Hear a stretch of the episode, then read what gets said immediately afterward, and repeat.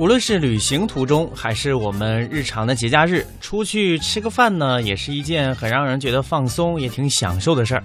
但是您想过吗？你现在有没有那种支付小费的习惯呢？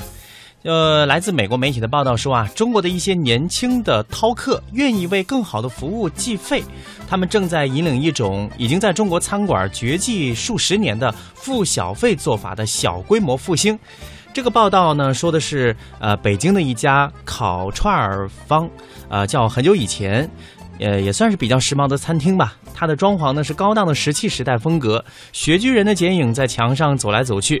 顾客们没有那么老朽，他们以二十多岁的年轻人为主，在炙热的炭火上烤着食材串儿。中国的一些年轻饕客愿意为更好的服务付费，他们正在引领一种已经在中国餐馆绝迹数十年的付小费的做法——小规模复兴。这个趋势是从去年十月从这家餐馆兴起的，目前呢仅限于北京、上海和其他的一线城市。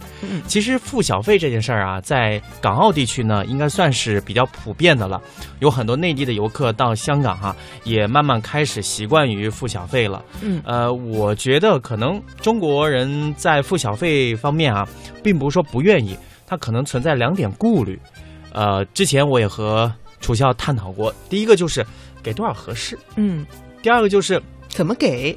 对对，就是我要是直接给他钱的话，呃，他会不会觉得挺突兀的？因为他不是一个常态。对，可啊能造成双方都比较尴尬。对嗯，所以呢，在很久以前，这家烤串坊是怎么解决这个问题的呢？来说说怎么给啊？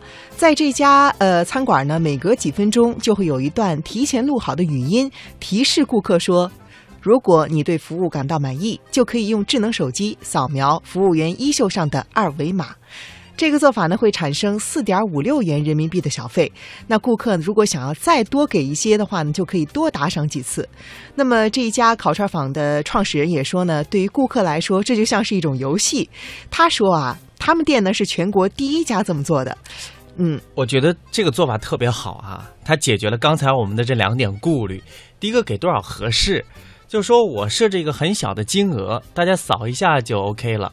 那么你想多给一点儿，多少给一点儿，呃，只或者说只是意思意思，都可以完完成嘛。呃你如果想多给点儿，你多扫两次；你如果想只是意思意思，扫一次就 OK 了。嗯，那另外一个，这不是面对面的现金交易，所以这也避到避免了这种尴尬啊、嗯嗯是这个创始人呢，他说啊，重要的就是让小费金额只占据账单金额的一小部分，这样一来呢，小费就不会容易成为顾客的负担。他建议呢是给予服务员约合账单百分之二点五的小费。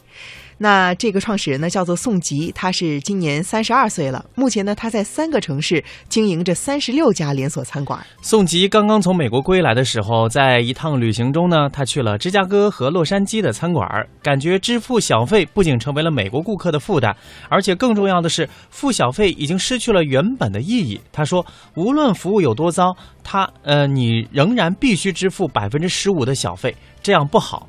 那看来，在一些以往我们认知当中，这个小费小费的呃意识比较强的这些国家哈，他们也遇到了一些问题。嗯，那么现在呢，当他引进中国的时候，可能就会做出一些调整。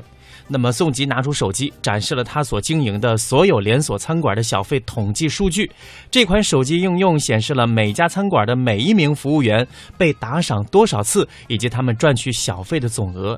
我觉得，呃，作为一个呃经营者、管理者，他通过这个金额也可以看出，哎，我门店里面哪个服务员他们的服务更受到顾客的认可。嗯，其实相当于给好评啊。对嗯想起来我们订外卖的时候啊，一般小哥都会递上热腾腾的外卖，然后说：“亲，给个好评呗。”现在这个好评呢，就以小费的价值的形式有一定的体现啊。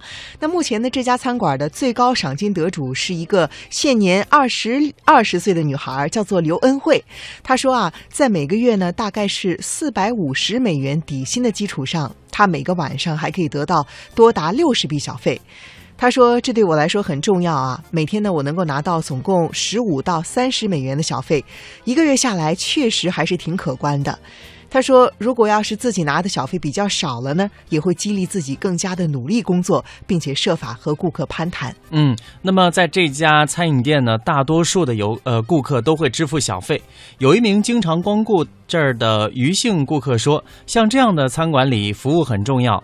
他解释说，特别是在烤肉的时候，你不知道肉熟了没有，那服务员会在正确的时候出现，告诉你肉烤好了。